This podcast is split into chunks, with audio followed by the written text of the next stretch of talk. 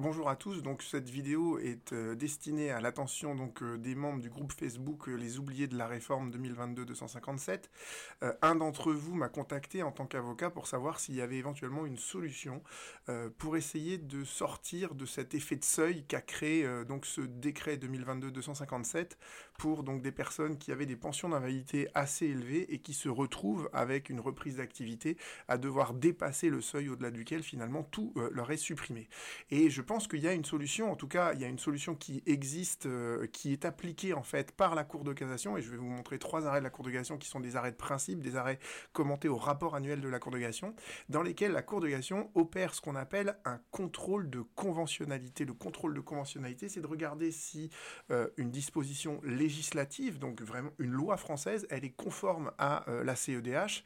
Est-ce que une disposition réglementaire, comme un décret, est-ce que ce décret est conforme à la CEDH et si jamais on identifie que euh, eh cette loi ou ce décret ne sont pas conformes à la CEDH, eh bien en fait le juge va tout simplement déclarer qu'il n'applique pas le décret ou la loi. Et vous voyez que c'est intéressant pour des personnes comme vous. Il faut se demander, est-ce que dans votre situation particulière, est-ce qu'on n'aboutit pas à une inconventionnalité? Est-ce que ce décret n'est pas contraire à la CEDH Et je pense qu'il peut l'être. Alors je vous montre les arrêts qui ont été rendus. Euh, vous avez, alors c'est des arrêts qui ont tous trait en fait au, euh, au régime de retraite. Vous savez qu'il y a différents régimes de retraite, notamment le, les retraites des avocats. Euh, vous allez voir les retraites des travailleurs indépendants. Et dans ces régimes-là, en fait, il y a des règles euh, un peu poussiéreuses entre guillemets, euh, qui sont, qui ont des effets drastiques en fait sur le calcul des pensions euh, des avocats, des travailleurs indépendants. Et la Cour de cassation, à chaque fois, elle regarde si cette règle, en fait, elle n'est pas contraire à la CEDH. Et voilà, en fait, donc, ce que nous dit la Cour de cassation. Elle nous dit, vu l'article 1 du protocole additionnel de la Convention de sauvegarde des droits de l'homme et des libertés fondamentales, l'article 1er du protocole additionnel, c'est sur le droit de propriété. Et en fait, la CEDH, comme la congrégation considère que une retraite, euh, c'est un bien au sens du protocole additionnel de la CEDH. Et euh, comme c'est un bien donc qui est protégé euh, en tant que sous le fondement de la CEDH, eh bien en fait on peut porter atteinte à un bien, mais pour pouvoir porter atteinte à un bien, il faut que l'atteinte elle soit justifiée par un motif d'intérêt général. Il faut que cette atteinte elle résulte d'une loi qui est précise et qui est claire, et il faut enfin que cette atteinte elle soit proportionnée. Et vous allez voir qu'elle ne l'est pas tout le temps. Donc, c'est ce que nous rappelle la cassation dans ce premier euh, considérant, euh, attendu, pardon, euh, où elle nous dit justement, voilà, lorsqu'une personne est assujettie à titre obligatoire à un régime de retraite et qui a un caractère essentiellement contributif, et la pension d'invalidité, elle a un caractère essentiellement contributif, puisque il faut avoir préalablement cotisé pendant un certain temps, et la pension d'invalidité, elle est calculée en fonction du salaire de référence. Je pourrais vous faire d'autres vidéos là-dessus, mais je pense que dans ce groupe, vous savez parfaitement de quoi je parle. Eh bien, quand on est en présence donc d'une prestation qui a un caractère essentiellement contributif, eh bien, il faut qu'il existe un rapport raisonnable de proportionnalité qui exprime un juste équilibre entre les exigences de financement de ce régime et les droits individuels à prestation. Et quand ce rapport proportionnel, eh bien, il est brisé, eh bien, en fait, le juge va déclaré inapplicable, il va refuser d'appliquer les dispositions internes, et là en l'occurrence ce sont donc des dispositions du Code de la Sécurité sociale. Et euh, la cassation, euh, alors elle a un style un peu verbeux parce que en fait elle reprend des raisonnements de la CEDH. La CEDH elle est toujours un peu, elle répète les choses euh, souvent.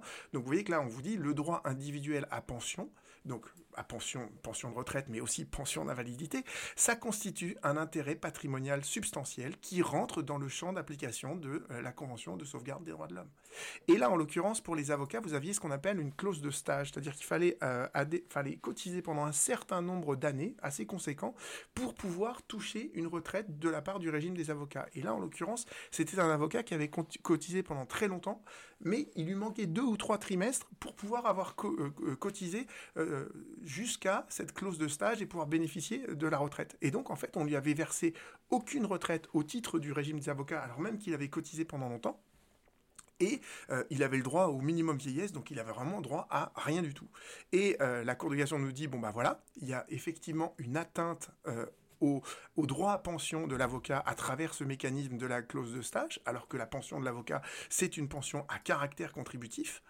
Cette atteinte, effectivement, elle repose sur des dispositions qui sont dans le Code de la sécurité sociale, donc c'est des, des, règles qui sont accessibles, qui sont précises, qui sont prévisibles, euh, et ça poursuit un motif d'intérêt général qui est l'équilibre, en fait, du euh, régime euh, des avocats pour que le montant des cotisations corresponde à peu près au montant des pensions qui sont versées dans ce régime. Cependant, nous dit la congrégation, toutefois, eh bien en fait, cette clause de stage, elle est manifestement disproportionnée au regard des montants des cotisations qui sont mises à la charge de l'avocat euh, pendant la période de, constitution de ses droits. Et donc, euh, la Cour d'appel dit, euh, la congrégation nous, nous dit, vous ne pouviez pas vous fonder sur ces dispositions du Code de la sécurité sociale, vous auriez dû les laisser inappliquées.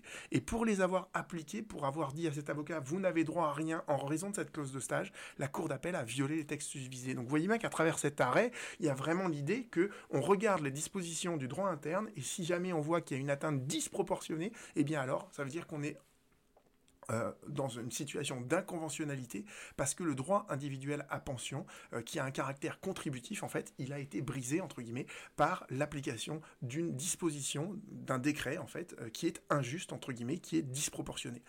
C'est des arrêts donc, qui sont commentés au rapport annuel, donc vous voyez, il y, a des tartines, entre guillemets, dedans, mais la Cour nous explique, en fait, son raisonnement, pourquoi elle est arrivée à cette solution-là, et elle nous dit bien que, voilà, elle décide dorénavant d'opérer un contrôle de conventionnalité, et ce contrôle de conventionnalité à mon avis, il peut parfaitement s'appliquer à vous également.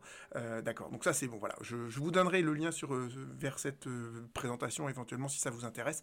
Il y a un deuxième arrêt, donc, vous voyez, novembre 2021, qui est lui aussi commenté au rapport annuel. Vous retrouvez le même raisonnement à partir du protocole additionnel de la CEDH. Et là, cette fois, on était donc sur d'autres dispositions du Code de la sécurité sociale concernant les médecins. Donc, vous voyez, c'est d'autres travailleurs indépendants.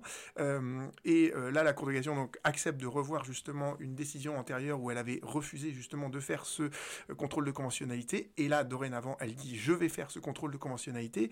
Et là, en l'occurrence, les médecins, en fait, euh, ils ne pouvaient se voir attribuer des points à la retraite que s'ils avaient intégralement payé euh, leurs cotisations sur une année entière. Si jamais ils avaient payé qu'une partie des cotisations sur l'année entière, eh bien en fait, toute l'année n'était pas comptabilisée dans leur, euh, dans leur, euh, leur acquisition de points à retraite. Et la Cour de cassation nous dit l'exclusion des années durant lesquelles les cotisations n'ont pas été intégralement payées sans aucune prise en compte des paiements partiels, ça contribue certes à l'équilibre financier du régime des médecins, mais c'est totalement disproportionné. Et donc, vous voyez, c'est là que c'est très important. Ces dispositions du Code de la sécurité sociale doivent être écartées. Pareil, donc c'est un arrêt commenté au rapport annuel. Il y a un dernier arrêt euh, qui est ici euh, et petite parenthèse, d'ailleurs, ces arrêts-là, je les connais bien. Pourquoi? Parce que dans d'autres pourvois à l'heure actuelle, je suis en train de les mobiliser, par exemple, pour euh, les indemnités journalières de la sécurité sociale, euh, qui sont elles aussi un bien. Donc, vous voyez que c'est pas des solutions, même si la Cour de cassation, pour l'instant, n'a statué que sur des régimes de retraite, on peut parfaitement transposer ce raisonnement sur des indemnités journalières de la sécurité sociale dans le cadre d'un arrêt maladie, etc. Donc, vous voyez, il n'y a aucun problème pour appliquer ça à euh, une pension d'invalidité. Euh, et là, voilà. Alors là, vous aviez donc d'autres professions libérales où, en gros, si euh, ils, payaient leurs cotisations, mais avec plus de 5 ans de retard, eh bien, en fait, on tenait pas compte euh, de la période euh, afférente des 5 années antérieures. Et, et, la Cour de cassation dit le fait d'exclure toute prise en considération de ces cotisations qui ont été acquittées 5 ans après, eh bien, c'est totalement disproportionné. Voilà, il y a lieu d'écarter l'application de l'article R du Code de la sécurité sociale. Donc, vous voyez qu'on a au moins ces trois arrêts-là, plus d'autres pourvois que je suis à l'heure actuelle en train d'inscrire. Alors, pourquoi c'est intéressant cette solution de l'inconventionnalité? C'est parce qu'en fait, c'est très élégant. C'est très élégant parce que ce décret 2022-257, il est intéressant pour plein de personnes qui sont en invalidité et qui ont des petites pensions d'invalidité et qui ont des, petits revenus. Donc pour eux, effectivement, ce décret-là, il est intéressant parce qu'il vise à pallier ce qu'on appelle les trappes à pauvreté. Euh, c'est un mécanisme qu'on retrouve d'ailleurs dans le RSA, etc.